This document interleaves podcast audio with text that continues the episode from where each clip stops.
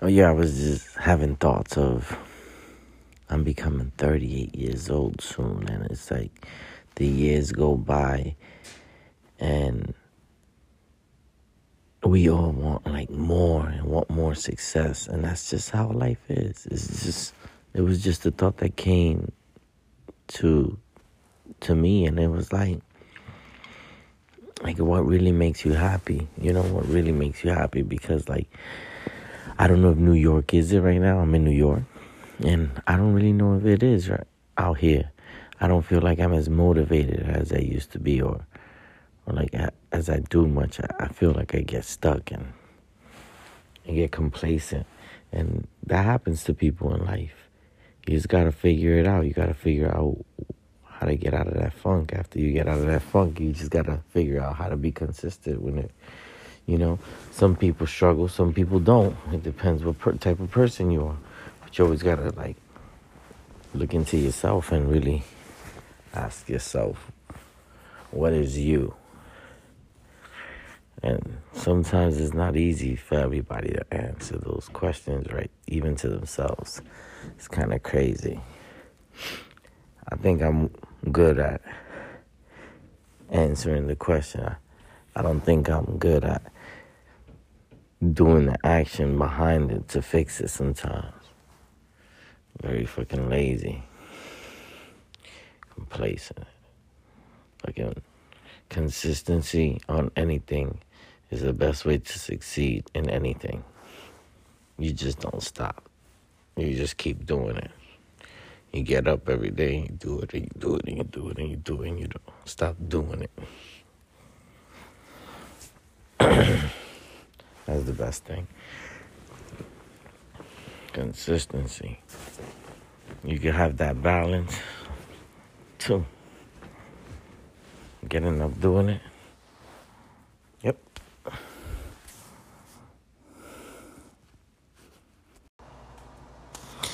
Yo, um, it's just great to always be able to jot down or or speak out my um whatever I'm thinking whenever I want them. I mean, like, the real reason I do this is because, you know, people talk about bipolar or moods we go through or ups and downs. And I feel like everybody is consistently evolving. And if you hear what I spoke, um, let's say six months ago is different from who I am now. And, um, you just it just puts perspective into life and nobody hears my shit. I mean, I don't think anybody hears my shit. I've never given my podcast to anybody.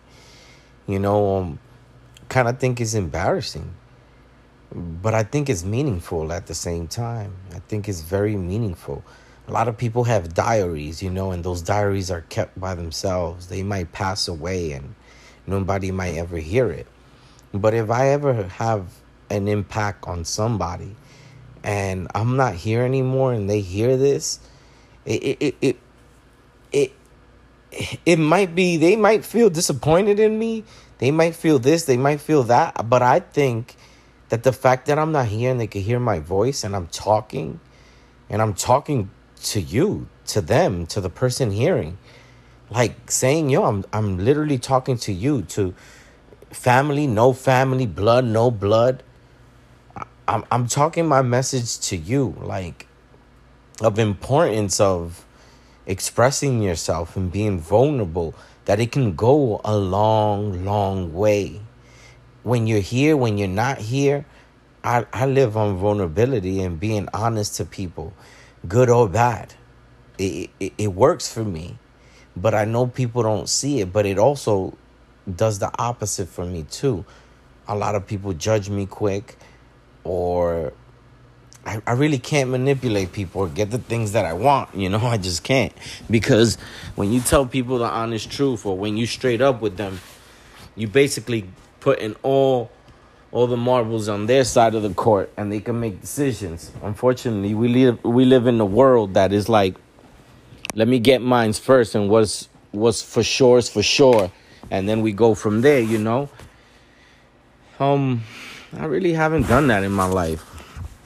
kind of really been transparent with everybody. A lot of people feel like I always have arguments with them or I'm aggressive. I could say that I come off aggressive, but I'm always getting this comment like, you try to instill your ways on other people. No, I don't. I don't actually give a fuck about nobody's opinion. I'm I'm that selfish. And I don't give a fuck what you're doing. I, I don't give a fuck. I don't give two fucks. I don't give two fucks. Oh, you're trying to no no no. I learn facts. I start learning facts and I go by facts. And and and that's what it is. And I learn facts and I'm logical. So when people tell me they they want to be successful, what do you do in your daily routine? When I tell you that I'm I have a belly and I I tell myself like, yo, you gotta stop eating, you gotta stop doing this, you gotta stop doing that. I don't I don't lie to myself. Facts, facts. Jason doesn't do what it takes to have that six pack. When when people tell me that if they would have this certain amount of money, everything would be better. I'm like, that's bullshit. And the reason I know because I've had a certain amount of money. I could tell you I've made a million dollars, I've lost a million dollars. This is facts. But if I was to tell some people around me because I live in the Bronx and I'm just a bus driver now, there's no way. No, no, no, there is a way. You just you just see people for what they are or for what they show you. You know, I'm not cocky with it. I'm cocky with it right now and I'm talking about it right now because nobody's going to fucking hear this shit. And if you do hear this shit and you know me, congratulations, you know something about me but you might even be like, this is not you. Yes, it is me. I am very nice. I am very polite. I take care of people. But at the end of the day, I have my selfish ways. You just probably don't see it. Mostly always by myself, always in my bed, relaxing, go to the gym, eat when I want to eat, how I want to eat, when I want to do things. Why? Because I think about the things that I like.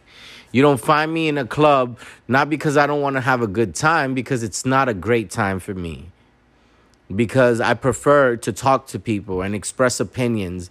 I be- prefer to debate and um and do um you know um and to do what I want to do. And nothing you tell me bothers me. Like, look, my friend just texted me, I'm dead. I'm not going to work out, bro. Uh, you know, I didn't work out today because of that, but I decided not to work out earlier because I know that I need the rest. He just deaded me. But that's okay. You know why? Because we're supposed to meet up at six o'clock and it's 307. It's called responsibility. No, he didn't dead me. He was responsible enough to contact me and to tell me what it is. That's cool.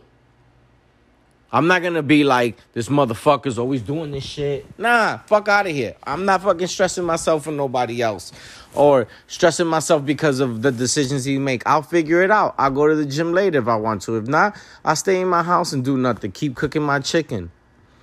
But it's it's, it's beautiful when people have diaries. That's great. Make sure your diaries get to somebody if you ever pass away. Make make sure your stories are heard and your opinion is heard and who you are is is out there for for at least the people that matter to you. I love Anchor, man. Um it's giving me a platform to speak to myself. Yeah, I wish I wish it could get popular and I could help people. I wish it when I die if I don't ever help people that it could um you know make somebody that loves me, you know, find this and and touch them if I'm not here, maybe my son could hear this. Maybe he's not ashamed of me because I don't know how what type of person he's gonna be. Not a lot of people are like me that nothing a person that I love bothers me. If you are somebody in my life, I understand you're gonna make mistakes. You know, I, I I'm gonna I'm I understand that we're gonna have fights. You know, the closer you are to me, you are that person who's going to disappoint me more than a other regular person, but you are that person who's going to pick me up as much. And I think people just see love for that great side, not for that hard side. And you know, love consists of those people who tell you the tough things, who who hurt you more because they might do something that's littler that'll hurt you. You should have known. You should have this. Um there's no point of this, but um of like meaning like I didn't have a niche, I didn't have a topic in my mind that I was talking about or I just said, ah, I haven't spoken to Anchor in a long time. Let me speak. That's it. Let me speak. And I just started talking. And started talking shit. And it's not really shit, honestly. It's fucking knowledge. It's fucking powerful. Today is um I don't know what day it is. It's a Monday. The market is red. It's fucking crazy. I'm down 40 what? 80 187,000 it shows right now in the portfolio is a little bit more but in the main one it shows 187,000 in my portfolio. It was 580 2 months ago. And all I'm thinking about is where can I get another, let's say 20 grand, another 50 grand, which will be one third of my portfolio to increase it. Um, and besides that, I'm just going on the internet and doing shit like that. I'm built different. I'm built different. One of my friends invited me to go buy a TV today, and he wanted me to help him take it out the store, but he didn't know that they delivered it. And he was like, yo, my fault for wasting your time. Nah, he didn't waste my time because he's one of my best friends. And just seeing him and talking shit and just being around him, and we didn't do nothing. We stood in the register talking about getting discounts. but that's amazing because he's an important person. Because people you love and people you care for, it don't matter what you're doing. That's what's wrong with people. That you meet some fucking people and you're like, oh, with this person I could do this and I could do that and I could have these dinners and shit means nothing. Shit is relevant when you're around the people that you know that no matter what, they look out for you. Perfect. Anyways, good night, good morning, good evening.